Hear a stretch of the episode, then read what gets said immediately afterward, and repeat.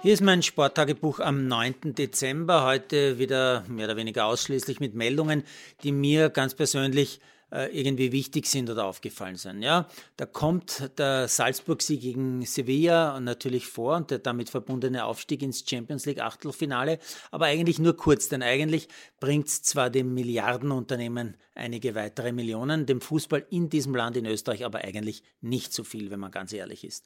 Und ganz kurz kommt auch die Formel 1 und Verstappen vor, aber nur insofern, als ich gerne wüsste, ob man bei einem kreativen Buchmacher in Großbritannien, und da gibt es ja einige, darauf wetten kann, dass Verstappen im Ernstfall, also wenn es gut passt, also eigentlich jederzeit, Hamilton von der Strecke schießen wird beim letzten Rennen, um dann Weltmeister zu werden, denn Verstappen gewinnt ja den Titel, wenn sie beide nicht ins Ziel kommen. Und vor allem die Wettquote würde mich interessieren, ob sich nicht auszahlt, da ein paar Euro zu investieren bei dem mentalen Gerüst vom Herrn Verstappen.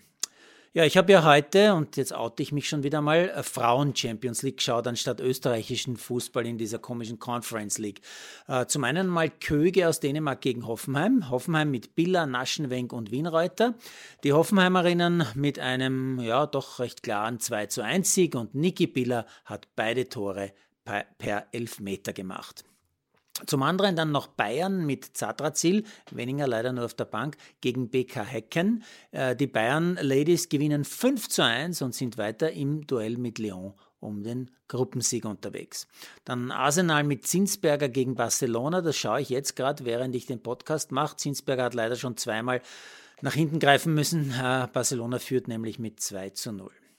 Zugegeben, mit einem Auge habe ich dann doch den Lask beobachtet. Natürlich ist diese Conference League äh, wirklich kein Heuler und natürlich ist Gegner Helsinki bestensfalls europäisches Mittelmaß, würde ich mal sagen. Aber immerhin, die Linzer verlieren kein Match in dieser Gruppenphase, gewinnen fünf der sechs Spiele und stehen nach einem 3 zu 0 gegen Helsinki heute Abend souverän im Achtelfinale. Schon interessant, dass der Lask in der österreichischen Liga nur Drittletzter ist. Wirklich nachdenklich macht mich persönlich mein spanischer Lieblingsclub, der FC Barcelona.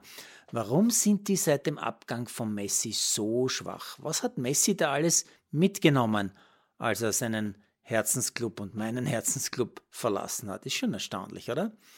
Sehr spannend finde ich auch die Auftritte von Sarah Marita Kramer auf den Sprungschanzen dieser Welt.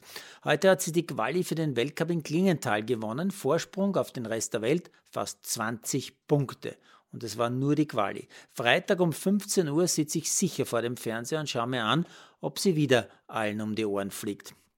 Und schon jetzt überlege ich mir, was wird sie bei den Olympischen Spielen zeigen? Wird sie diesem Druck standhalten? Weil die wird dort ganz sicher, wenn das so weitergeht, wie sie jetzt springt, als Favoritin zu den Spielen kommen, als Goldfavoritin. Die junge Frau ist aber erst 20, äh, ist aber scheinbar gerade dabei, diesen Sport zu beherrschen wie kaum eine andere. Ja, und jetzt schaue ich noch ein bisschen Fußball, also Genk gegen Rapid, mehr dazu vielleicht schon morgen.